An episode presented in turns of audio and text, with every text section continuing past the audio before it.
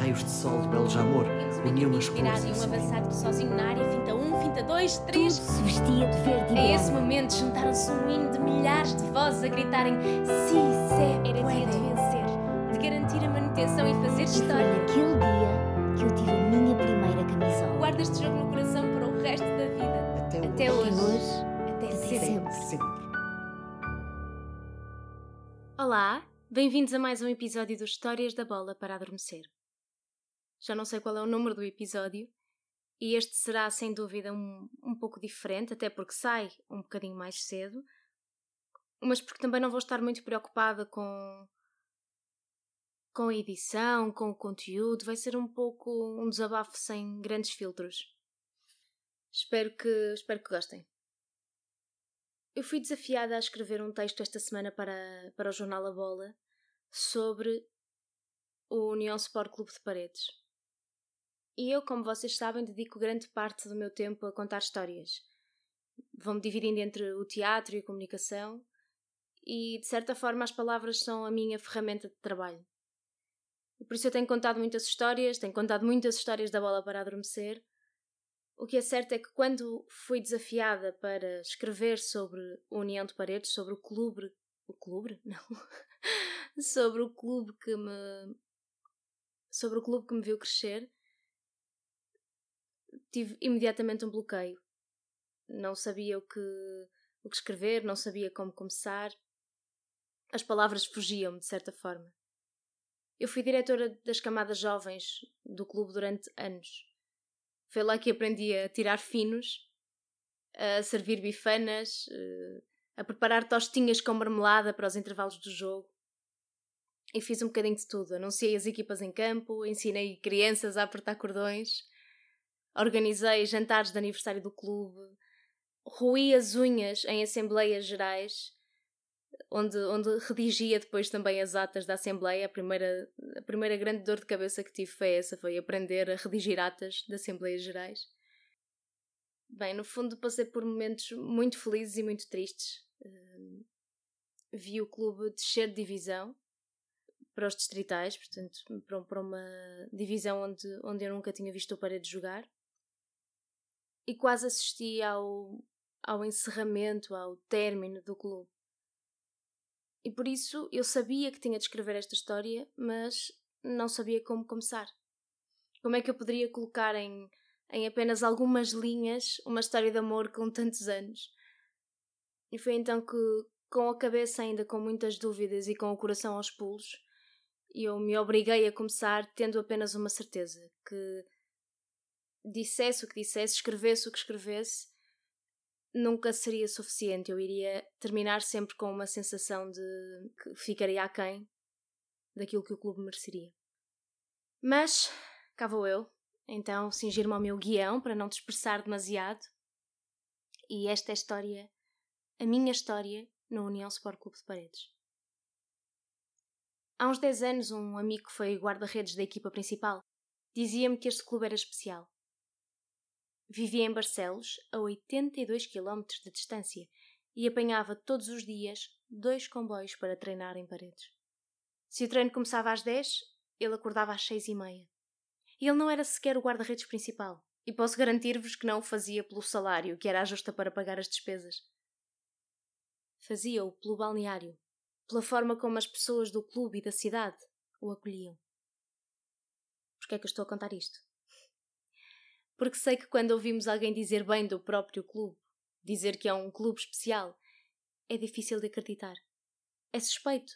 Eu sou suspeita porque é impossível contar a minha história sem falar da União. Mas concedam-me esta oportunidade.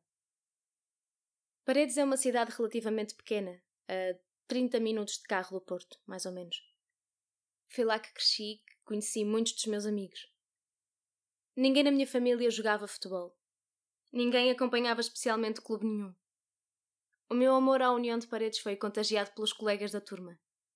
Todas as segundas-feiras partilhavam comigo os jogos do fim de semana, os golos incríveis que marcavam e as injustiças de que eram vítimas sempre que perdiam. Ao longo dos nove anos que lá estudei, tive sempre colegas de turma que jogavam no clube. O facto que durante muito tempo me fez lamentar não ter um irmão para o poder ver jogar lá também. Aliás, a vontade era tanta que eu acabei por convencer um primo, que morava a umas cidades de distância, a fazer uns treinos lá na União. Foi um namoro que não durou muito pela distância, mas que só aconteceu porque eu falava do clube com um amor tal que contagiava tudo à minha volta. Fui crescendo e habitando a casa do clube. Habitar é mesmo o termo certo, porque todas as horas livres que eu tinha eram passadas ali. Naquela altura, o estádio das Laranjeiras fervilhava. O antigo estádio ficava rodeado pelas escolas da cidade. Por isso, alunos de todas as idades saltitavam entre escola e estádio. Quem entrasse no café do estádio numa segunda-feira às 5 da tarde encontrava bailarinos da Academia de Dança do Clube, onde eu também me incluía, atletas das camadas jovens que esperavam o início dos treinos, alunos da Academia de Estudo ou os jogadores da equipa sénior que naquela altura treinava de dia. Tudo convergia ali. A união de paredes era o ponto de encontro e de partida. E eu ainda me lembro de entrar no café e de sentir todo este burburinho com as televisões ligadas a passarem os hits musicais da altura e uma série de, de cruzamentos inesperados, onde se partilhavam chuteiras e sapatilhas de balé. Ao domingo, em dias de jogo em casa, a avenida que contornava o estádio enchia-se de carros. Formavam-se quatro linhas perfeitas de estacionamento. Os cafés enchiam. A cidade vibrava. As famílias de freguesias vizinhas rumavam ao estádio. Era o Clube União a fazer mexer a cidade de paredes. Foi neste ambiente que, com 18 anos, me tornei diretora das camadas jovens do clube em 2008. Mas este ano foi um ano gravado pelos melhores e pelos piores motivos. Alguns a meio da época, nós recebemos a notícia de que teríamos de sair do nosso estádio. Este seria vendido pela Câmara Municipal para dar lugar a um shopping. Eu disse que o estádio era rodeado de escolas, não disse? Bem, foi uma notícia difícil. Eu chorei muito, ainda choro quando penso nisso. E lembro-me da última noite no estádio. Lembro-me perfeitamente de estarmos a acartar móveis, a tirar tudo o que podíamos, ainda eu ainda sem ter bem consciência daquilo que estava a acontecer. Saímos com a casa às costas e uma promessa de uma megalómana cidade desportiva que ainda não tinha saído do projeto. Foi uma época dura. As camadas jovens dividiram-se pelos pelados das freguesias do Conselho. Nós que até tínhamos um dos maiores sintéticos da Europa, víamos as nossas crianças apinhadas em balneários. Faziam-se horários complexos, horários preparados ao milímetro para que todos pudessem treinar. Pela primeira vez na história do clube, os atletas jovens cresciam sem conhecer a equipa sénior. O clube desdobrava-se em cuidados, tentava compensar a distância. Mas as condições eram francamente inferiores. O União de Paredes foi empurrado para fora da cidade.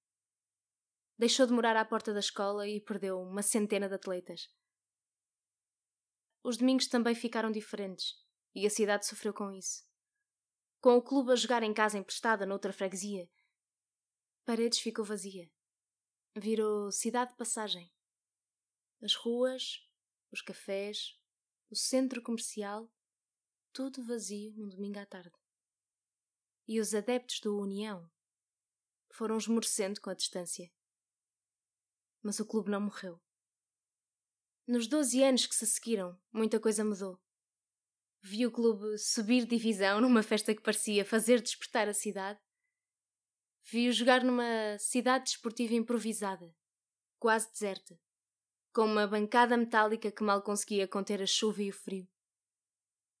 Partiu o coração ao ver o clube jogar pela primeira vez na Distrital, e quase desfaleci quando se ponderou acabar com a União que estava enterrada em dívidas. Este cenário só não chegou mesmo a acontecer graças ao esforço quase hercúleo de todos os que trabalhavam a troco de nada e ainda como diretora pude assistir aos primeiros passos de um lento mas incisivo reerguer da União. Os últimos dois presidentes da União Sport Clube de Paredes levaram a cabo um trabalho notável, unindo agentes da cidade, ativando ligações com o comércio local com diferentes entidades. Camadas jovens e equipa sénior voltaram a convergir. Acordaram-se modalidades adormecidas. as pessoas de paredes voltaram ao estádio para ver jogar filhos e sobrinhos da terra. E até se fala num regresso a um novo estádio das Laranjeiras. Este ano trouxe novos tempos de luta, com uma pandemia que faz cair as receitas e volta a pôr à prova o amor dos adeptos. Mas apesar de já não fazer parte da estrutura do clube, estou certa de que esta será mais uma batalha superada. Como muitas outras que compõem os quase 96 anos do clube, protagonizadas por jovens atletas e pelos seus pais, por adeptos, diretores, treinadores, jogadores. Como a história do Vitor Hugo. Ainda não vos contei, mas antes de começar a escrever este texto, abri uma pequena caixa onde eu guardo algumas recordações desses tempos do clube. Tirei uma folha onde se pode ler. O Vitor Hugo vai voltar a jogar. Esta página arrancada do meu caderno foi escrita durante uma reunião de direção pelo Fernando Valente. Era o esboço de uma estratégia. O clube estava à porta da falência. Todos os dias nos reinventávamos para honrarmos os nossos compromissos. Mas um dos nossos precisava de nós. Um desastre terrível abalou um dos nossos jogadores que se estreava como sénior. Um acidente de carro hipotecou-lhe o seu sonho, o seu futuro no futebol. E eram precisas consultas e operações dispendiosas, muita luta, muito esforço. Os unionistas juntaram-se, fizeram-se rifas, sorteios, Juntamos o pouco que era muito para ajudar o Vitor a voltar a jogar. O que acabou por acontecer para a alegria de todos. Quem segue estes clubes mais pequenos, quem segue estes clubes de divisões inferiores, sabe que todos os dias representam uma luta. Uma luta para não perder atletas nas camadas jovens. Uma luta para dar a esses mesmos atletas as melhores condições. Uma luta para pagar contas a treinadores, a jogadores, uma luta para pagar as despesas de jogo ao domingo, porque as receitas de um jogo não chegam muitas vezes para pagar as despesas. E quem conhece esta realidade sabe que muitas mais histórias poderiam ser contadas aqui. Mas vocês sabem, há coisas que ficam no balneário. O que eu posso dizer é que a União Sport Clube de Paredes nasceu da cidade para a cidade. Tem os seus defeitos, é certo, mas tem aprendido com os erros. Participou ativamente na formação de muitos pardenses. Recebeu ajuda de muitas famílias e sempre que foi chamada a agir, a ajudar, retribuiu com tudo o que pôde. Chorou junto muitas perdas, demasiadas perdas. E merecia agora abrir a porta do estádio e celebrar com os seus a festa da Taça Rainha. Para que juntos, unionistas e pardenses, pudéssemos esticar os cascóis olhar um grande de frente e dizer-lhe: Vês, Benfica, somos um clube modesto de uma pequena e trabalhadora cidade do Norte. Mas somos superação e história. Somos o futebol que queremos ver no mundo.